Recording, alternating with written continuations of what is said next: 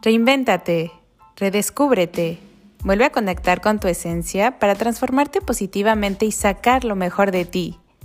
Todos los días tenemos una nueva oportunidad para hacerlo diferente, para mejorar, para sanar, para potenciar o volver a inventar nuestros sueños.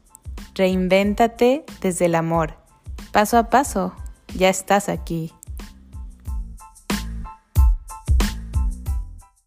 Hola, hola, ¿cómo están? Es un gusto saludarlos nuevamente aquí en Reinvéntate desde el Amor. Les saluda Gaby Martínez desde Austin, Texas, y hoy les traigo un súper tema. Hablaremos de cómo reinventarnos para salvar a nuestro planeta. Sentía la necesidad de hablar sobre esto porque yo creo humildemente que si cada quien cambia algo pequeño o adopta alguna acción eco-friendly, sí podemos hacer la diferencia y es cuestión de reinventar la forma que interactuamos con nuestro planeta. Y por esto tengo a una increíble invitada el día de hoy que realmente se ha comprometido por generar cambios de valor en el medio ambiente. Ella es Yvette Villalón. Yvette se considera una persona introvertida, pero muy constante para lograr lo que se propone. Entre eso, querer cambiar un poco al mundo con pequeñas acciones e influir a sus amigos y conocidos una auténtica policía ambiental. Además de ser apasionada del medio ambiente, le encanta hacer deporte y tiene una licenciatura en Mercadotecnia. Bienvenida a Reinvéntate desde el amor, Ivette. Gracias por acompañarnos hoy. Muchas gracias, Gaby. Estoy muy contenta de estar aquí y de que me hayas invitado. Gracias por haber aceptado, Ivette. Pues me gustaría empezar preguntándote, ¿cómo fue que tú empezaste con esta conciencia de ayudar al planeta ¿Cómo es que surge en ti esta misión? Eh, pues creo que viene de mi familia, desde muy pequeña, sobre todo con mi abuelita. Aprendí como todo esto de estar separando los residuos y hacer como el, el reuso de ciertos materiales, como las latas, el cartón, etcétera. Y el tema de cuidar como mucho el agua, sobre todo porque teníamos un jardín muy bonito. Entonces mm. ahí empezó esa semillita ambiental con todo. Mm, qué bonito que tu abuelita ya desde esa generación era consciente y les enseñó, porque es muy importante esta educación desde que somos niños, porque resuena a lo largo de nuestra vida. Y Beth, ¿y cómo ha sido la reacción de las personas a tu alrededor cuando hacías este tipo de acciones sustentables o cuando adoptas nuevos hábitos para apoyar al medio ambiente? Por ejemplo, eh, tus amistades, en el colegio, en el trabajo. Eh, pues creo que al, a inicios, o sea, para mí era muy normal, ¿no? De chica no veía como tanto tema, digamos, a mi alrededor, porque pues todos los que convivimos a esa edad, usualmente pues estamos estudiando y siempre llevabas como tu lunch o tus comiditas y estás más eh, como enfocado en otras cosas, pero conforme fui creciendo, eh, pues mi conciencia se hizo más aparente, sobre todo con, cuando entré a la universidad y pues haces un montón de trabajos, ¿no? Y tienes que imprimir y tienes que hacer eh, trabajos eh, a mano también, ¿no? Todas las carreras tienen mucho ese tema de material. Y era donde yo empezaba a ver así como tanto papel que dije, no, esto no puede ser normal ni posible y que también había dentro de la escuela como botes, pero pues yo veía que nadie los respetaba, cuando pues parecía muy natural que si te están diciendo aquí este bote es para el cartón y este bote es para el aluminio, y todo el mundo tiraba las cosas así. Entonces, pues al principio nada más era como un guardármelo, pero después ya fue como de, oye, sutilmente empezar a hacer sugerencias de, ¿por qué no? Mejor este trabajo no lo imprimimos oye, ¿por qué no mejor, este, en vez de pedir la comida, porque pues pides mucha comida cuando estás estudiando, este, mejor le dices que sin estas bolsas, o ¿por qué no reciclamos o donamos esto que nos sobró? Entonces ahí fue como, cuando fue empezando con esa, con esa semillita y que me la empecé a tomar como más en serio, ¿no? Entonces ya ese lo fui arrastrando al tema de también mi casa, el trabajo, y así me he ido y ya eh, bonito, ¿no? La gente sí es como de, ay, no, porque nos va a regañar. o sea, si me ven ya saben que estoy ahí como al pendiente de todo eso. La policía y Beto. Exactamente. Muy bien. Oye, y de este proceso de reinventar tu estilo de vida sustentable, que bueno, que tú ya estabas súper acostumbrada por lo que nos dices, pero ¿qué fue lo que más te cuesta adoptar? Tuviste, he escuchado el concepto de ecoansiedad. ¿Tuviste algo así eh, durante, o has tenido algo así durante estos cambios que haces? Eh, sí, creo que al principio no, porque justo era nada más como un tema para mí de no gastar los recursos pero conforme fui como adentrándome en esto y la verdad es que hasta la fecha a veces me dan como de repente esa, sí, esa, esa llamada ecoansiedad porque empiezo a ver basura, empiezo a ver desechos, empiezo a ver que no utilizan los recursos sabiamente quien sea, un vecino, un amigo, el primo, el, el negocio, etcétera. Mm. Entonces, o sea, sí me da como este, este sentimiento y lo que para mí ha sido clave es hacer todo en forma de transición es decir, desde dónde sí puedo ayudar, desde dónde sí puedo empezar o desde dónde puedo plantar una semilla a una persona o a una acción para poder hacer como, como este pequeño cambio con las personas. Y que, o sea, realmente no parezca un regaño, ¿no? Porque, pues como a cualquier persona, si te están regañando, no, no vas a responder de forma, mm. pues, positiva. positiva. Entonces es como un como, oye, ¿por qué no? O un ofrecerte tú a, oye, ¿y si lo hago yo con tal de que no, este, no se no impriman, no estén utilizando vasos que se tiran una vez? Eh, y como esas pequeñas transiciones, a mí lo que me ha ayudado es eso y para poder impactar a los demás, también de repente me saco un dato como curioso, ¿no? Así de, ¿sabías que este material no se va a descomponer dentro de no sé cuánto tiempo? O detallitos que me sé así, para que la gente como que empiece a adoptarlos y, y lo bonito es que cuando tú ves que el de al lado lo hace y se puede hacer sencillamente, empiezas a crear como este efecto de que los demás quieren imitar ese movimiento que no es tan difícil. Sí, 100%, eso es muy importante, como predicar con el ejemplo. Y yo creo que sí sirve pues este approach como amigable, ¿no? Porque la gente responde más fácil y el ver que las demás personas lo están haciendo es como, ¿por qué yo no? Porque yo también puedo, ¿no? Sí. Y de este proceso de ir reinventando tu estilo de vida sustentable, ¿qué fue lo que más te ha costado? Porque para mí el término ecoansiedad es relativamente nuevo con todas estas noticias, pero tú, Ivette, si pudieras volver a ese momento quizás en que el estrés te estaba sobrepasando, te castigabas por no haberlo hecho perfecto, ¿qué le dirías hoy a Ivette para que no lo vieras como una catástrofe, sino con este enfoque más bien de ser una policía ambiental? Pero amigable, desde el amor, para que no te exigieras o sufrieras de más? Eh, creo que es como que no trates de ser perfecto. Eso para mí es como, sobre todo en este aspecto y como en aspectos generales en la vida, si tratas de que todo esté perfectamente hecho en ese primer paso que quieres dar, nunca lo vas a dar. Entonces es, eh, también hay mucho un término de ambientalista imperfecto. Ah, como, ok, pues a lo mejor nada más estoy quitando la tapita y reciclo la tapa y no reciclo el PET, pero eso es hoy. Y tal vez mañana ya separas el PET y la tapita, o sea, la botella. O luego al siguiente tercer día es como, oye, también puedo separar el aluminio porque encontré este, dónde me reciben las latas de los refrescos o de las cervezas. Entonces, es eso, o sea, como hacer paso a paso y que veas que de verdad generas como un cambio. Igual y y no quieras empezar como con todo de mañana ya voy a tener mis cuatro botes para separar todos los tipos de residuos que genero, ¿no? Sino empieza como poco a poquito a buscar en dónde lo puedes reciclar o tal vez juntarte con amigos, vecinos, que eso es lo que a mí me ha funcionado muy bien.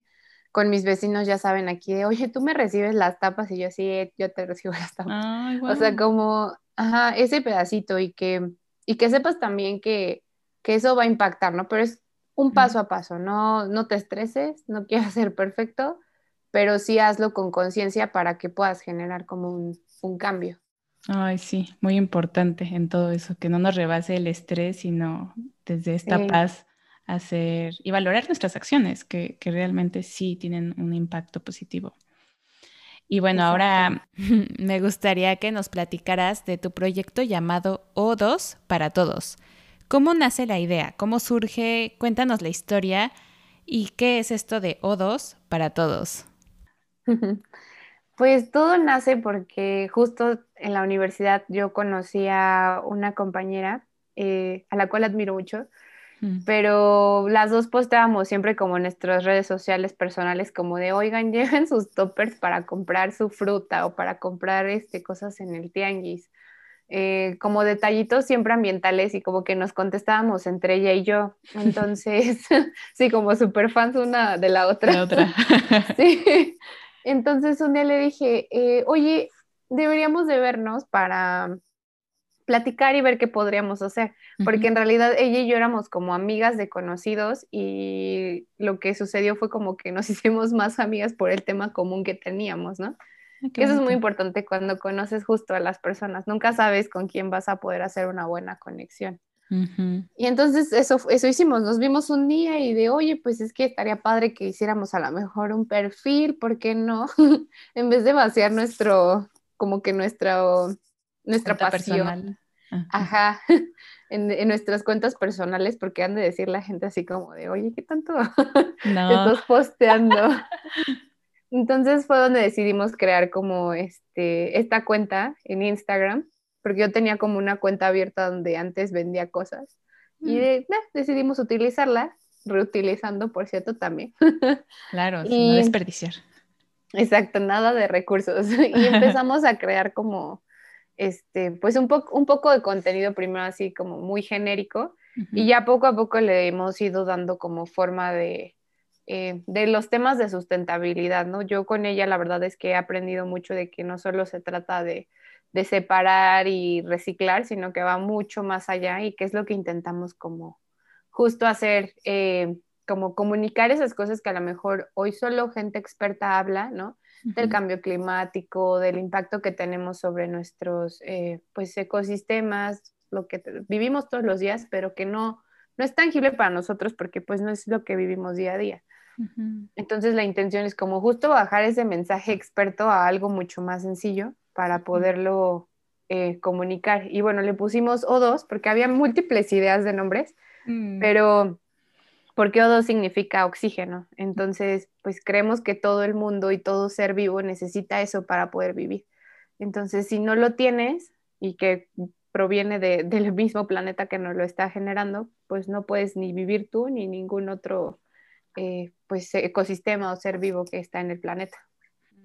Wow, mm, qué bonito. Pues hacen el equipo perfecto para ir creando conciencia conectar con lo que nos está pidiendo nuestro planeta y lo que dices, que tengamos oxígeno, o sea, en toda nuestra vida. Y se me pone la piel chinita de las próximas generaciones. ¿Qué, queremos para nuestros hijos? Así que excelente labor de ambas. Gracias por enseñarnos a los que igual no sabemos por dónde empezar o reinventar nuestra relación con el medio ambiente. Sí, sí, síganos para que conozcan un poquito más de qué se trata. Perfecto. Ahorita igual compartimos tus contactos. Eh, ¿Cuáles crees que son los retos principales que como humanidad tenemos con la salud del medio ambiente de nuestro planeta? Creo que justo como ahorita tú lo decías, ¿no? Que qué es lo que eh, viene para las siguientes generaciones. Como quiera, creo que eh, pues muchos de nosotros hemos tenido la fortuna de poder ver todo lo que hoy existe en el planeta, ¿no? O sea, me refiero a que podemos ver ríos, podemos ver glaciares, podemos ver bosques, podemos ver eh, ciertos tipos de animales, porque también algunos ya se extinguieron a razón de cambio, pues el cambio climático y otras cosas. Mm. Pero todo eso es como conlleva al, tema de la conciencia de la escasez que hay de los recursos, ¿no? Para nosotros, incluso creo que hasta nosotros nos llegaron a enseñar en la primaria que eh, los recursos naturales eran infinitos y eso no es cierto, ¿no? Hoy, hoy lo estamos viendo. Hoy escuchamos ya cosas como incluso de que el agua también ya empieza a cotizar en bolsa, que va un poco relacionado al tema de, pues un poquito más de agricultura, pero pues justo tiene como que, que ver todo eso de que no estamos haciendo consciente que todo es finito, o sea, tiene un fin. Un límite, exacto. Entonces, para mí es como justo esa conciencia. Ese es un reto muy grande porque hoy lo que queramos hacer, emprender, eh, lo que consumimos, todos los, pues los negocios o todo lo que está alrededor de nosotros, consume recursos. Entonces, eh, ¿de qué forma estás haciendo consciente tanto a la persona de al lado como a la persona que está haciendo un negocio para poder llevar a cabo, eh, pues, prácticas conscientes de cómo lo hacen y cómo impacta eso al, pues, fuera del consumidor, porque claro que es importante, al medio ambiente, ¿no? Esa es una. Y bueno, creo que te digo, todo se trata de un balance, ¿no? Eh, porque pues también, por ejemplo, ahorita el tema del virus, ¿no? Nos ha enseñado que pues también tenemos que utilizar a lo mejor ciertos desechos eh, médicos que usamos para cuidar nuestra salud, pero también cómo estás cuidando con eso la salud del planeta, ¿no? Em, o sea, tiene que ver a lo mejor que no utilices solo desechables, cómo los separas eh, y como todo esto, todas las prácticas que nos ha generado también el estar en casa, ¿no? El hacer tantas compras en internet, ¿no? Como pensar realmente de dónde vienen mis productos y vienen con 300 bolsas y emplayes encima para que te entreguen un libro, no sé, ese tipo de cositas, ¿no? Que, que parece poco, pero de verdad que impacta muchísimo. Sí, mucho. Oye, y ahora que, que tocabas el tema de cómo desechar, por ejemplo, los cubrebocas y todo eso, ¿tú sabes cómo es? ¿Cómo lo deberíamos de hacer como para, no sé, tener a lo mejor un impacto ahí menos nocivo? Eh, pues justo también lo habíamos hecho como al inicio de la pandemia, un posteo relacionado a eso, porque pues sabemos que para muchos también el tema de utilizar reutilizables no les parece tan seguro. Eh, y lo que hablábamos como en ese posteo es también de, ok, usas el desechable, pero aparte de cómo lo tiras, o sea, por el medio ambiente, eh, parte de nuestra como que idea es si quieres hacer algo también sostenible, piensa que ese sí cubrebocas te puede afectar incluso al que recoge la basura.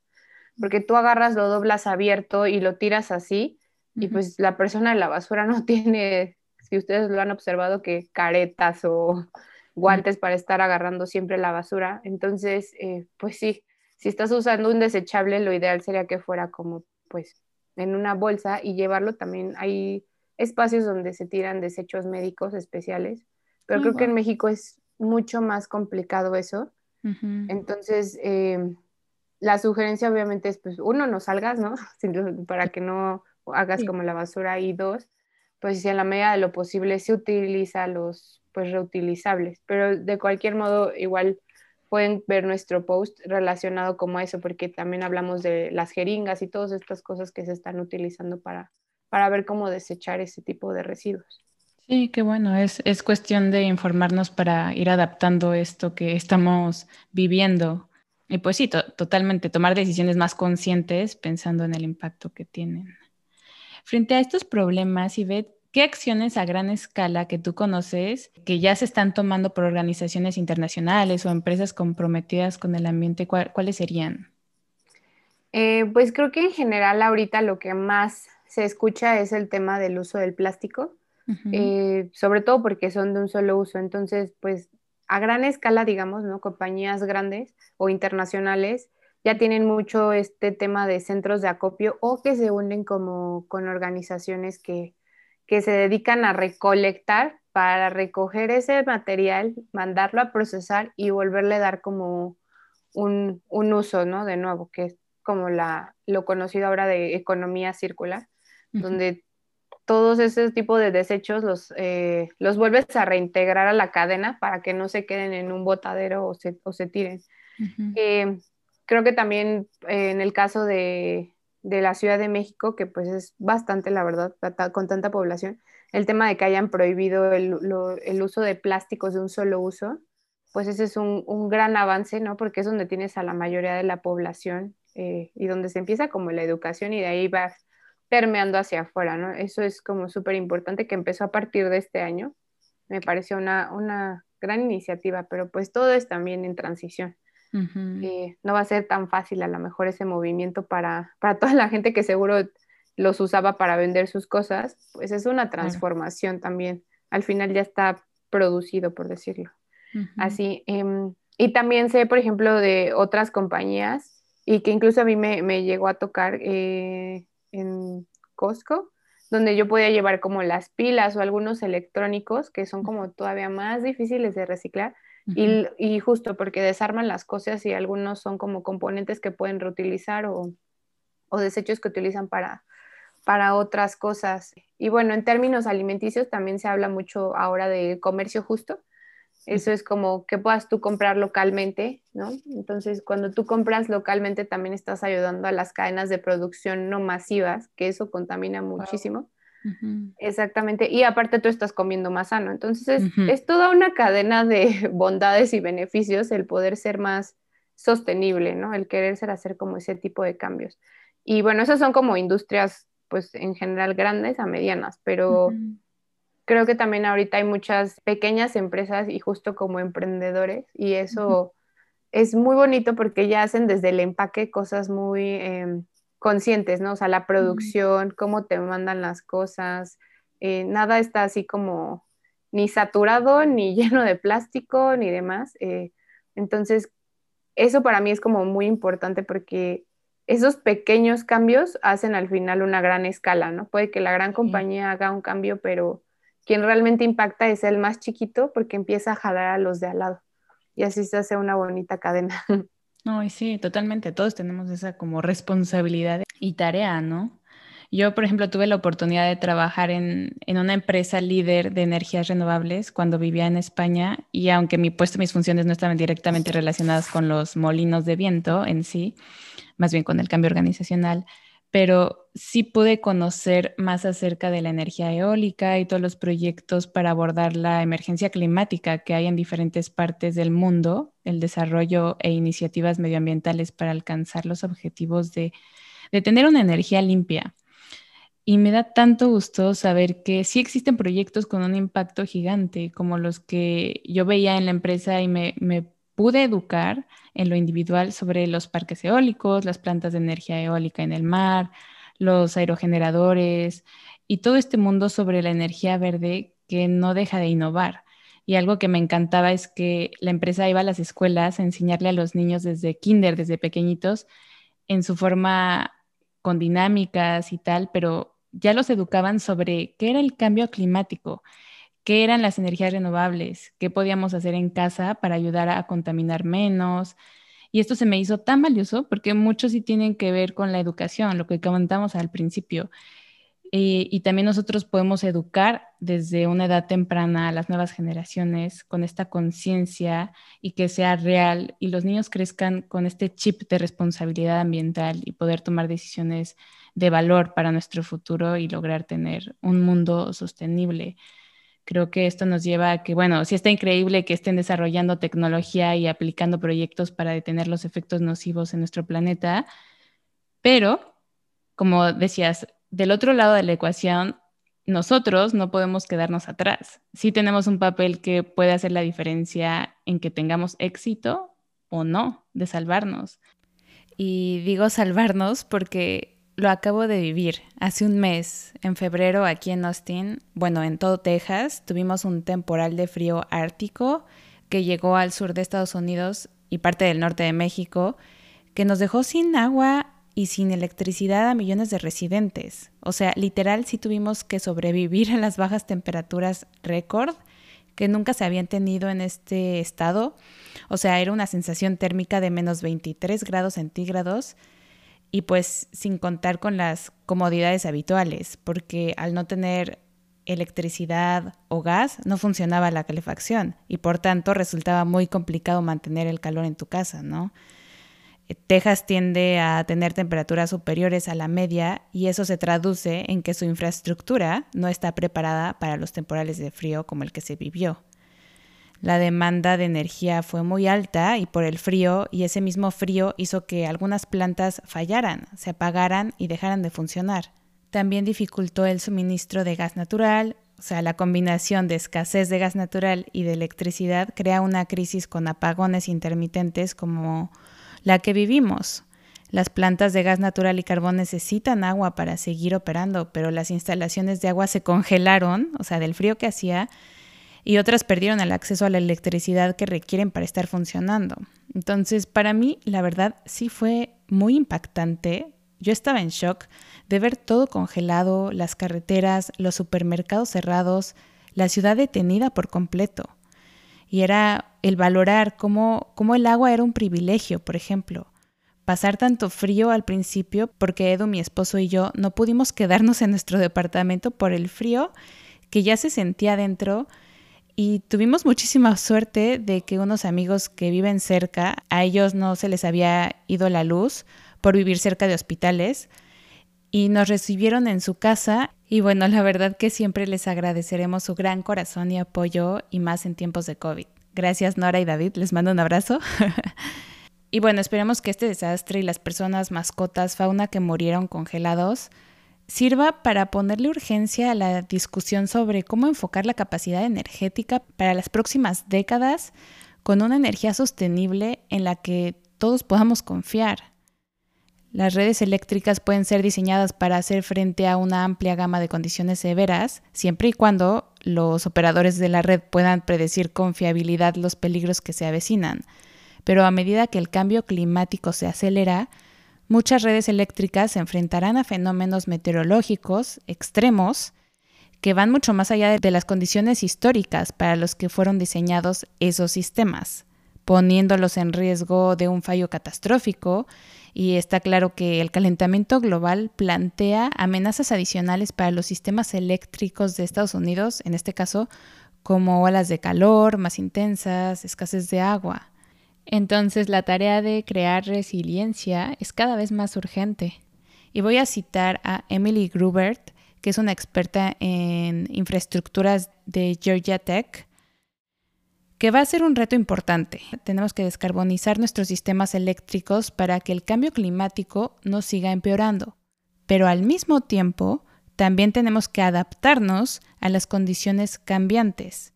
Y esto último va a ser muy costoso. Pero ya podemos ver que los sistemas que tenemos hoy en día no están funcionando muy bien. Tenemos que hacerlo ya.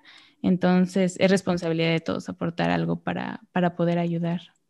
Sí, y es que justo es así, o sea, las economías se mueven por la demanda del consumidor. Entonces, si yo como consumidor y que conformo parte de una sociedad no estoy pidiendo energías limpias, no estoy pidiendo productos que sean más sostenibles, productos que no dañen el medio ambiente o incluso que no sean nocivos para mi salud, entonces el que hace el producto pues no, no, va, no lo va a voltear a ver y no creo que eh, pues las compañías sean como, ay, lo estoy haciendo para dañar y dañarte, ¿no? Pero creo que no midieron ese impacto hace tanto tiempo que cuando se creó fue como, ay, pues lo hago y listo.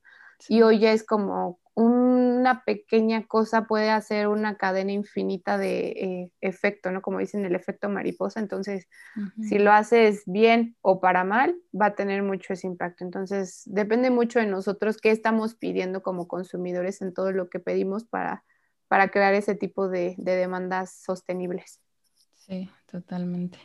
Y justo ahora que tocas el tema de la demanda, ¿no? El otro día con mi esposo descubrimos una serie en Netflix que se llama Our Planet de mm, David Attenborough, ajá, naturalista británico. Y uff, o sea, no sabes todo lo que puedes aprender, las maravillas que tenemos en la Tierra y ver los problemas que ya, que ya se están viviendo, como extinción de varias especies, cómo se derriten los glaciares en los polos. Y mi esposo me decía, seguramente ese animal será uno de los que veamos extinguirse. Y yo no. de, no, ¿cómo? ¿Cómo así? Tenemos que hacer algo para evitarlo, o sea, todos juntos. Entonces, a mí me ha hecho darme cuenta que no es como que, sí, hay que ponerle las pilas para que en un futuro no pasen esas cosas. Sí, sí, ya están sucediendo. Entonces, sí tenemos que responder para frenar estos cambios. Sí, justo, no, no queremos que futuras generaciones solo lo vean como en ay, ese animal existía cuando mi, mamá vivía, o sea, en, un museo, en un video, o sea, de verdad es tan bonito, o que no puedan ver ni siquiera el agua, de verdad. Parece como muy, este, como alocada, pero no está tan lejos de la realidad con, con tanta situación pasando, porque pues es, es un efecto dominó que el que hemos estado hablando, ¿no? Como hemos comentado en episodios anteriores, reinventarse es un proceso que vivimos por etapas. Primero puede darse la etapa de negación o shock, después es la resistencia al cambio, que es cuando tienes miedos, ansiedad, estrés, y ya cuando viviste, sentiste esto, ya viene la aceptación de entender nuestra situación actual para así poder trabajar en los cambios que necesitamos hacer creando un compromiso con nuestro planeta. Menciono esto porque igual puede darse el caso que no somos tan conscientes de la realidad y decimos, no, no está pasando nada y pues igual solo intento reciclar y ya, no veo más allá. O si vemos en las noticias que se están quemando los bosques o el ejemplo de la selva amazónica de Brasil, sí me impactó, pero no tomo acción porque quizás eso no está pasando en donde yo vivo. Por esto, sí es necesario una reinvención de nuestra relación con la Tierra. Entonces, tú, Ivette, ¿cuáles crees que son las acciones que todos deberíamos tratar de realizar para pasar del shock de estas noticias, bajar la ansiedad y pasar a la fase de tomar acción y ser realmente agentes de cambio? Eh, pues considero como ciertos pasos, ¿no? Pero el primero es como el empezar poco a poco. Es ser consciente, ¿no? De ese impacto que genera, pues, el cambio que quiero hacer, ¿no? Y a veces para hacer un cambio lo tienes que eh, relacionar con emociones. Y eso, por ejemplo, lo, lo, decía como cuando tú compras algo, ¿a quién se lo estás comprando? Entonces, si estás viendo que le estás ayudando a una persona local, que le estás dando trabajo, entonces dices, ah, bueno, en vez de yo comprar mi comida rápida que me llega eh, no sé, con 1300 plásticos, pues le puedo comprar a la señora de aquí al lado que me está vendiendo eh, y hace mucho menos basura y aparte estoy ayudando. O sea, es como una forma de poder hacer un cambio porque estás haciendo una relación con algo positivo. Esa es como una, ¿no? Poco a poco. Eh, la otra es como perder el miedo y salir como de esta zona de confort, ¿no? Eh, la verdad a mí me pasaba y le puede pasar a otra persona, pero no pasa nada si llevas tu topper y le dices al que te vende la comida, me puedes entregar la comida aquí, ¿no? O llevar tu vaso para el café. Hoy es mucho más común, pero cuando yo lo empecé a hacer era como, de verdad me veían con una cara de, estás loca, ¿no? O sea, como, como ¿por qué se te ocurrió esto? Cuando es lo más natural del mundo. Hoy, pues eh, desafortunadamente con el tema de COVID es un poquito más complicado pero no es imposible. Hay lugares que sí te lo reciben o incluso a mí ya me sucedió que te lo lavan, aunque tú ya lo lleves lavado, así es como pues lo lavan para asegurar de que no vaya a tener como nada, que no pasa nada, y poderte entregar el alimento en ese recipiente y no generar basura, ¿no? Eh, y el otro para mí es como intentar eh, cosas nuevas, ¿no? Si a lo mejor siempre has comprado tus artículos personales en el supermercado, que son producidos en escalas masivas y que contaminan, ¿por qué no ahora probar como todos estos jabones naturales que están libres de químicos, etcétera, y que al final pues están hechos justamente de la naturaleza y cuando se desintegran regresan de una forma mucho más noble, exactamente. Eh, y bueno, y eso es lo que vas a hacer, o sea, al final de, de, ese pequeño recorrido vas a notar como ese impacto positivo que estás haciendo, ¿no? Y en vez de ver noticias pues negativas, vas a ver como poco a poco lo que eh, justo también hemos visto en esta época, que hay ballenas en la bahía de Acapulco, ¿no? Porque empiezas a hacer una pequeña regresión de, de esos eh, hábitos que tenías antes y ahora los haces consciente y positivamente. Eso es, sí. Oye, ¿y qué estrategias te han funcionado a ti para poder adoptar en nuestro día a día prácticas ecológicas? y que nos puedas recomendar como las que comparten en O2 para todos? Eh, definitivamente el, investigar eh, y tomar la alternativa que más vaya contigo, ¿no? O sea, por ejemplo, para mí el tema de la composta, o sea, yo lo escuchaba y se me hacía como muy complicado o veía compañías que lo hacían, pero no llegan a la zona donde yo vivo. Entonces era como, pues, o sea, ¿cómo lo voy a hacer? ¿no? Incluso a mí en mi cabeza el tema de la compostera, ¿cómo voy a tener desechos orgánicos ahí pudriéndose, no? Como que me hacía mucho ruido. Entonces dije, a ver, no, ya, tengo que hacer ese pequeño salto justo, ese cambio diferente. Y me puse a investigar y encontré una compañía que muy sencillamente me explicó las cosas en Instagram. Hice este proceso y me ayudó muchísimo a hacerlo eh, pues noble y es muy sencillo y así estoy haciendo cada semana mi composta. Y bueno, también la otra es como buscar eh, personas o páginas que, ya lo hagan para que no pierdas la inspiración, porque a veces, eh, pues como es como hacer ejercicio. Si no te sientes motivado, es, o sea, lo haces un día y al otro día ya es como, bueno, gracias. no, no me, no estás viendo como un beneficio. En cambio, si ves que otros justo lo hacen o te siguen dando este tipo de contenidos, pues te vas inspirando o te vas recordando de que lo tienes que hacer y todo lo bueno que vas a dejar. Sí, hay que contagiarnos de, esta labor. Sí, como también la industria de la moda, ¿no? Que eh, igual en cuarentena yo me he puesto a reflexionar que antes era un bombardeo de cada temporada que sacaban, ¿no? Temporada y no eran solamente las estaciones del año, o sea, eran más y era una locura. Entonces es como de, no, no necesitas tanta ropa, ¿no?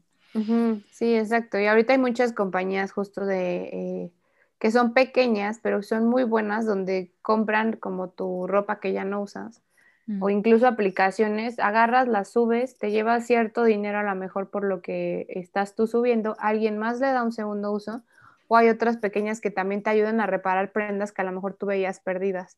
Entonces, eh, eso es muy bueno, muy, muy bueno, porque estás haciendo lo, que platicamos como de la economía circular, no lo estás tirando, ya le estás dando o una segunda vida o dando, dándoselo a otra persona, que también es muy bueno.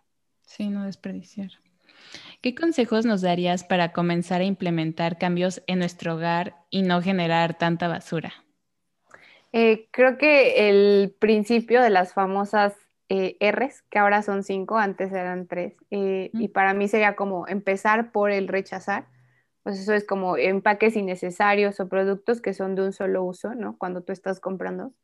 El segundo sería reducir. Eh, en caso de que necesites comprar algo que involucre un empaque, pues pedir el menos posible, ¿no? El, no estar utilizando a lo mejor doble bolsa de plástico cuando con un es más que suficiente el reusar, ¿no? Hay algunos recipientes que, se pueden consumir por una segunda vez, ¿no? Para guardar cosas. O sea, puede sonar como un poquito trillado, ¿no? Pero de repente puedes utilizar el de la crema pura para guardar dulces, no lo sé. Ese tipo de cosas muy chiquitas, ¿no? Y, el, lo siguiente sería para mí recuperar y reciclar, ¿no? Que involucra llevarlo a un centro de acopio, donde le dan como una segunda vida a esos objetos y materiales. Y bueno, eso ya poco a poco que es es como que vas aprendiendo dónde puedes llevar cada tipo de material, ¿no? Porque cada material te dice, soy este número y me puedes reciclar en tal lugar.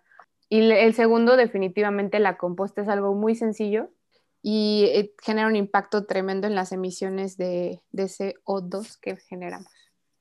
Perfecto. ¿Y en la oficina qué cambios haces? Porque me consta, yo te veía en la oficina que trabajábamos juntas. ¿Qué pudieras compartirnos para que los aplicáramos en nuestro lugar de trabajo?